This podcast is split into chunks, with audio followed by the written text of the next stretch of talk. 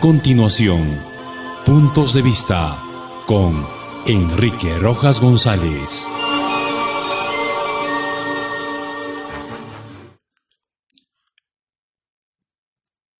¿Qué tal amigos?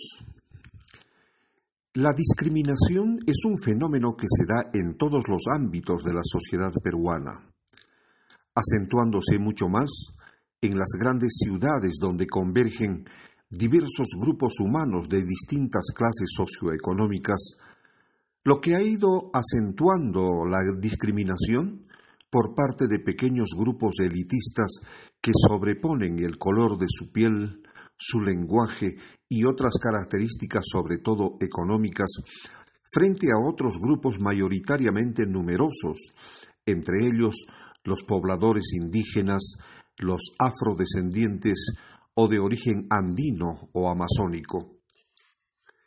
Según Wilfredo Ardito Vega, estudioso del tema, en nuestro país por lo general se niega a ser discriminador o racista, lo que ha hecho que los pequeños estereotipos a los cuales estamos acostumbrados se hayan normalizado de tal forma que la discriminación puede pasar desapercibida a través de las bromas o de frases que se utilizan en el día a día.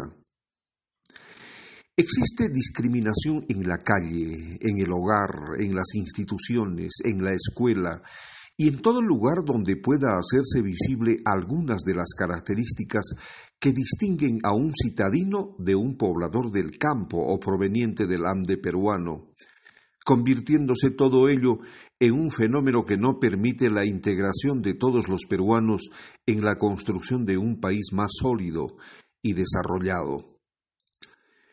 En el caso de la mujer peruana, la discriminación se produce de manera más específica, ya que ésta es percibida en la sociedad como si estuviera destinada a la subordinación frente a otros, especialmente a los hombres.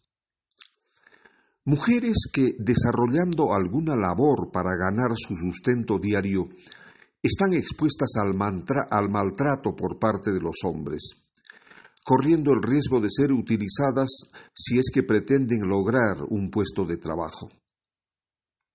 Es un secreto a voces en nuestra sociedad, especialmente en las instituciones públicas, la forma como las mujeres son objeto de acoso y de chantaje sexual, que en muchos de los casos no son sancionados por la justicia por muchos motivos, los cuales sería imperativo hacer prevalecer la ley para poner a buen recaudo a los acosadores.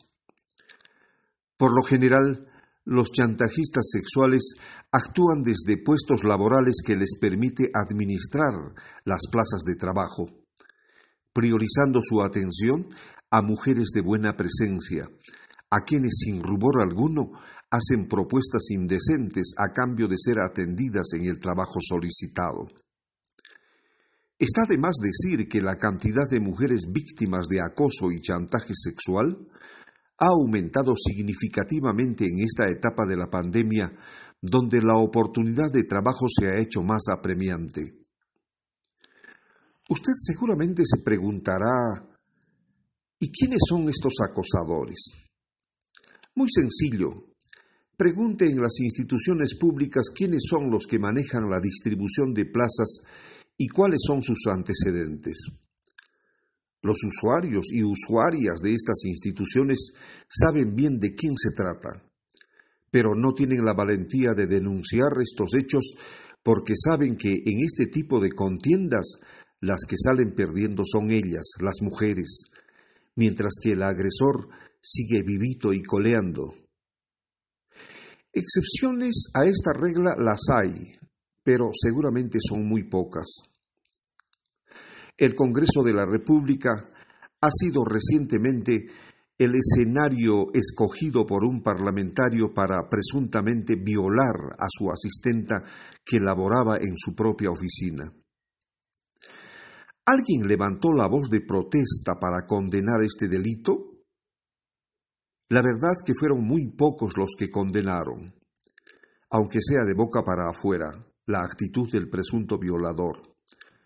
Sin embargo, como si nuestro Congreso estuviera viviendo al margen de la sociedad entera y desconociera por completo los principios éticos que rigen el comportamiento humano, han despedido de su puesto de trabajo a la mujer que, por dignidad, denunció este hecho a las autoridades. Y lo más execrable y nauseabundo de ello es que la víctima fue despedida de su trabajo a pedido expreso de su presunto violador, el congresista que se siente muy seguro que será blindado por sus colegas y que al final de cuentas no habrá pasado nada.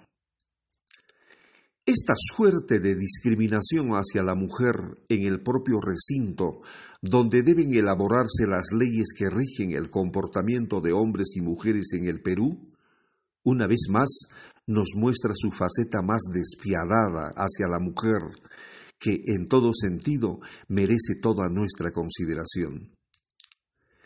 Que no nos resulte extraño si observamos actitudes discriminadoras en los hospitales públicos, en las postas médicas, en las comisarías, en las municipalidades o en las entidades donde se administra la educación. Estas formas de trato hacia nuestros semejantes se dan en el día a día, ante todo lo cual evitamos ser aludidos porque se hace difícil reconocer que también, de una u otra forma, somos discriminadores, propiciando con ello la materialización y vulneración de los derechos y libertades de las personas. Hasta mañana.